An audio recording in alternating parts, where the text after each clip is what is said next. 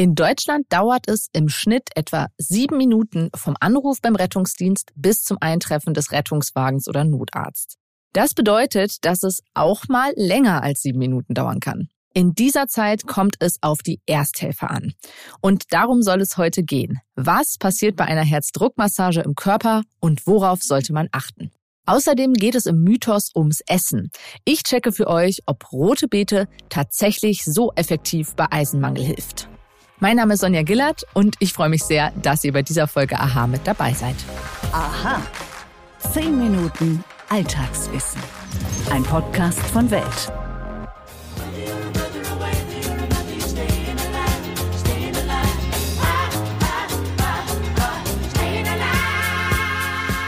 Seit ich für den Führerschein einen Erste-Hilfe-Kurs besucht habe, verbinde ich mit Staying Alive von den Bee Gees immer die Wiederbelebung, die Herzdruckmassage. Denn Staying Alive hat einen Rhythmus, an dem man sich bei der Herzdruckmassage perfekt orientieren kann. Immerhin 60,4 Reanimationen kamen im Jahr 2021 auf 100.000 Menschen in Deutschland. Zu wissen, wie man eine Wiederbelebung durchführt, macht da den Unterschied. Allerdings ist die Angst, etwas falsch zu machen, häufig sehr groß. Das kenne ich von mir, aber auch aus meinem Freundeskreis, wenn man mal auf das Thema Erste Hilfe kommt. Um euch diese Angst zu nehmen, spreche ich in dieser Folge mit dem Kardiologen Dr. Stefan Waller. Als Dr. Hart klärt er auf YouTube über Herzerkrankungen und mögliche Vorbeugung auf und er berät unter anderem Menschen, die einen Herzinfarkt erlitten haben. Wenn ihr in den YouTube-Kanal mal reinschauen möchtet, findet ihr den Link dazu in den Show Notes. Hallo, Herr Waller. Hallihallo. Fangen wir doch mal ganz von vorne an beim Thema Reanimation. Was sind überhaupt die häufigsten Ursachen für einen plötzlichen Herzstillstand? Ja, das ist eine wichtige Frage. Also der große Elefant im Raum ist natürlich die wichtigste Erkrankung überhaupt, nämlich die Arteriosklerose, also im Volksmund ja auch als Arterienverkalkung bekannt, die dann eben an den verschiedensten Organen im Körper zu den verschiedensten Erkrankungen führt und am Herzen eben zur sogenannten koronaren Herzkrankheit, auf Deutsch unser Herzmotor, unser Herz wird nicht mehr ausreichend gut durchblutet und das kann natürlich dann, wenn eine solche Ablagerung aufreißt, zum Beispiel zu einem Herzinfarkt führen und das ist ja nach wie vor die häufigste Todesursache überhaupt. Wenn ich jetzt als Ersthelfer mit einem Herzstillstand, mit einer Person, deren Herz aufgehört hat zu schlagen, zu tun habe, dann geht es ja darum, schleunigst eine Herzdruckmassage zu beginnen. Was passiert dabei überhaupt im Körper der betroffenen Person, des Patienten? Also letztendlich geht es ja darum, um nochmal vielleicht einen Schritt zurückzugehen, wenn jemand einen Herz-Kreislauf-Stillstand hat, dann ist es natürlich eine wirklich extrem gefährliche Situation, weil wir alle wissen, dass vor allen Dingen das empfindliche Gehirn nach wenigen Minuten bereits unwiederbringliche Schäden davonträgt. Das heißt, wenn das Herz nicht schlägt, kann man sich gut vorstellen, dann haben wir keinen Kreislauf und das ist natürlich etwas, was wir sofort beenden müssen und was wir eben tun können als Laien, die jetzt erstmal keine weiteren äh, sozusagen Materialien dabei haben, ist, dass wir eben einen Minimalkreislauf zumindest herstellen müssen, sodass wenigstens ein wenig Durchblutung äh, insbesondere zum empfindlichen Gehirn kommt. Das heißt, wir können also mit dieser Herzdruckmassage sicherstellen, dass eine Minimaldurchblutung unserer lebenswichtigen Organe weiter gewährleistet wird, bis eben dann die Ersthelfer bzw. dann auch das Rettungsteam eintreffen. Mhm. Und diese Herzdruckmassage besteht ja im Wesentlichen daraus, Atemluft zuzufügen und dann den Brustkorb einzudrücken und somit das Blut wieder in Bewegung zu bringen. Das klingt ja eigentlich relativ simpel.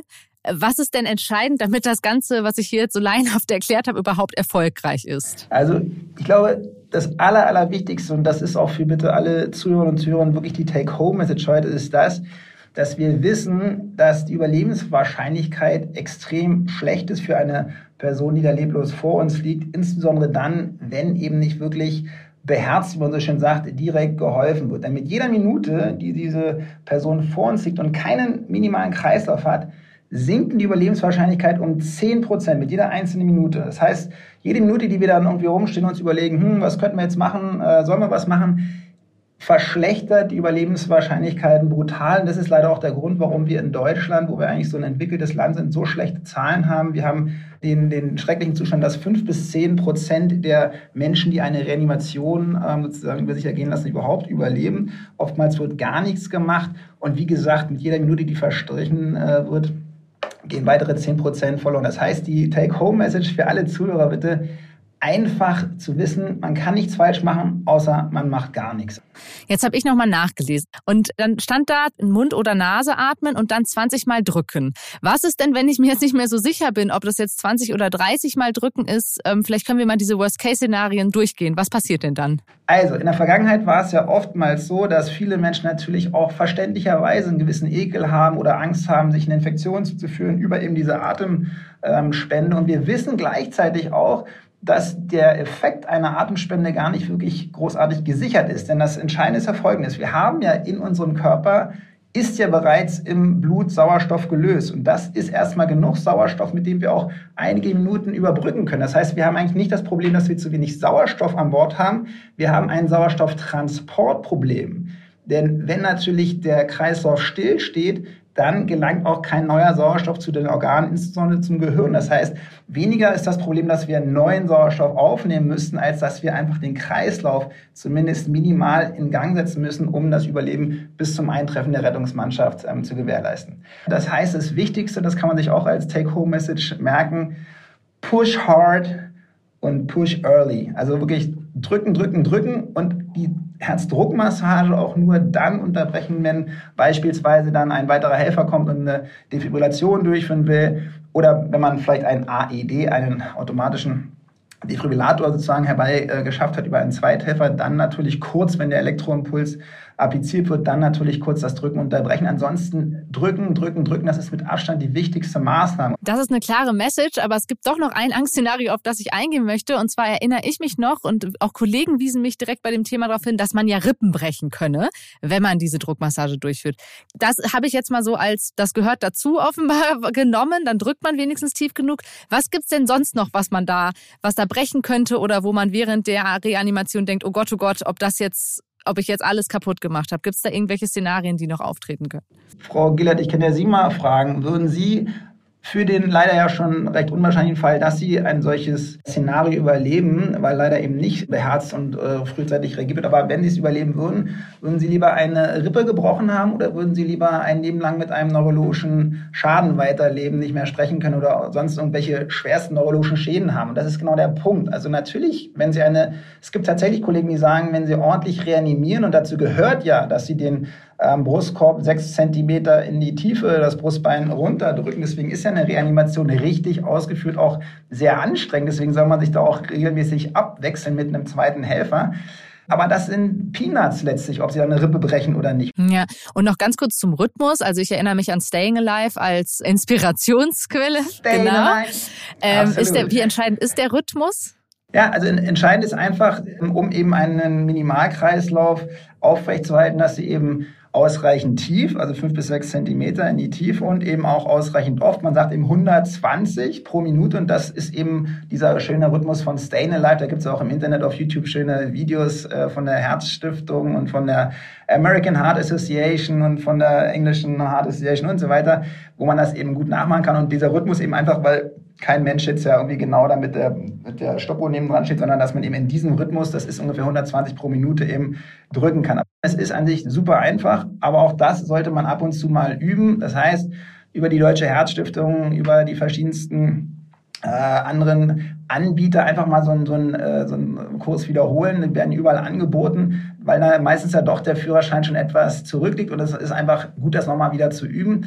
Und es ist vor allen Dingen auch viel weniger anstrengend, wenn man so ein bisschen weiß, wie es geht. Also man kniet sich ja letztlich auf eine Seite und dann ist wichtig, dass eben wirklich die Arme durchgestreckt sind, dass man quasi mit den Schultern wirklich senkrecht über dem ähm, Brustkorb steht und dann wirklich letztlich diese mit auch unter Nutzung des eigenen, des eigenen Gewichts des Oberkörpers quasi dann eben im rechten Winkel 120 Mal pro Minute eben den Brustkorb der Person eindrückt. Und das kann bei 120 pro Minute eben leicht anstrengend werden. Und deswegen soll man ja auch, weil man dann schnell ermüdet, ähm, und wenn es dann doch ein bisschen länger dauert, bis die erst, äh, bis sozusagen die ähm, Sanitäter und Notärzte eintreffen, ähm, sich dann durchaus auch mal abwechseln. Abschließend möchte ich noch ganz kurz zum Defibrillator kommen, den Sie ja auch schon erwähnt haben.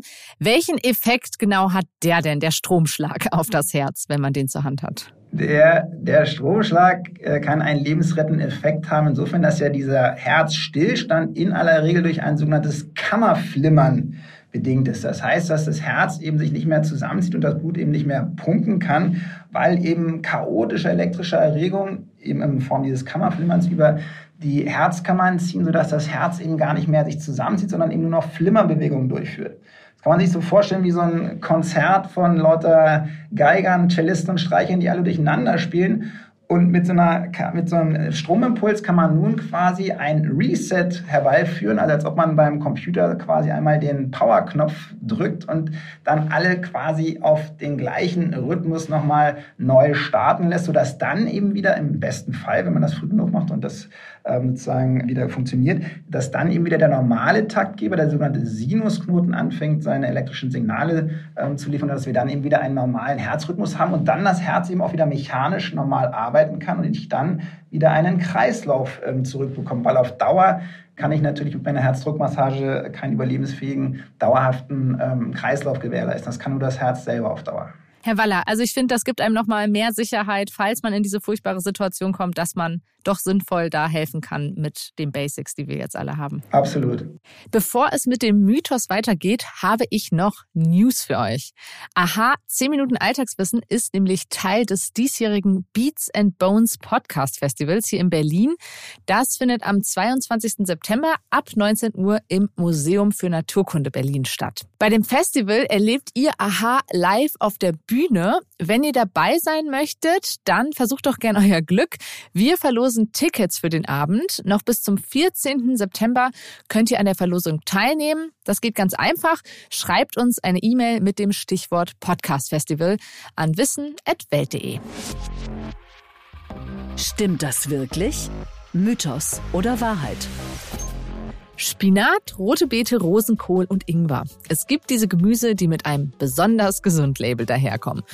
Ehrlich gesagt war ich von den meisten dieser Gemüse nie ein besonders großer Fan. Vor allem rote Beete fand ich viele Jahre ungenießbar.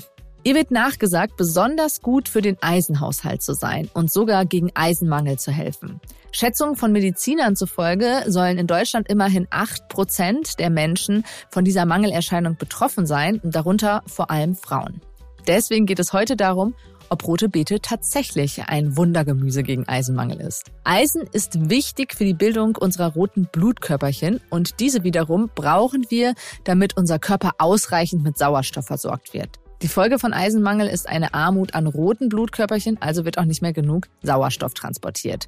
Ja, das kann dann zu starker Erschöpfung, zu Schwindel, zu brüchigen Haaren, brüchigen Nägeln und Konzentrationsschwierigkeiten führen. Und da kommt jetzt die rote Beete ins Spiel. Oder eben nicht. Denn wenn man die Eisenwerte von Lebensmitteln vergleicht, schneidet rote Beete gar nicht so gut ab. Also schauen wir mal auf die Zahlen. Wir als Menschen benötigen täglich ein Milligramm Eisen. Da der Körper nur einen Bruchteil des Eisens, das wir über Lebensmittel aufnehmen, verwerten kann, sollten wir etwa 10 bis 15 Milligramm davon zu uns nehmen. Um diesen Bedarf mit Hilfe von roter Beete zu decken, müssten wir davon mindestens ein Kilo bis anderthalb Kilo essen. Je nachdem, Frauen brauchen ein bisschen mehr Eisen als Männer.